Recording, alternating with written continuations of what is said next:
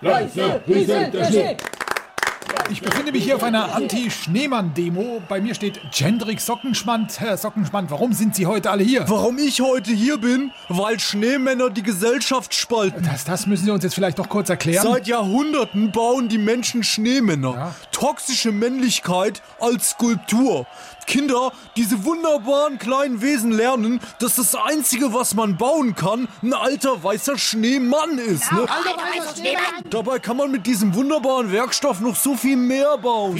Eine Schneefrau zum Beispiel. Sie hängen auch noch in der binären Schleife fest, oder? Das sind People of Snow oder Snowy People, Schneemenschen oder aus Eiskristallen nachgebildete geschlechtsneutrale Erscheinungen. Ist das so schwer? Ich verstehe. Woraus sollte denn dann das Gesicht dieser äh, Snow People geformt werden? Na, garantiert nicht aus einer Karotte. Wenn kein Mensch mehr eine Karotte als Nase verwenden würde, dann könnten wir jedes Jahr 17 Esel davon ernähren oder 48 Veganer. Das ist ein Lebensmittel, Mann. Was würden Sie denn als Nase empfehlen? Na, ein Stein oder so. Und die Augen macht man natürlich nicht aus Kohle, da wollen wir ja raus, sondern aus alten Zweigen, wenn sie allein vom Baum gefallen sind. Aber nur dann. Ganz wichtig, ne? Aber äh, hier liegt doch überhaupt kein Schnee. Da, da sind wir uns ja ausnahmsweise mal einig. Kommt, Leute, wir, sind hier, wir sind laut, doch der Schnee ist weggetaut.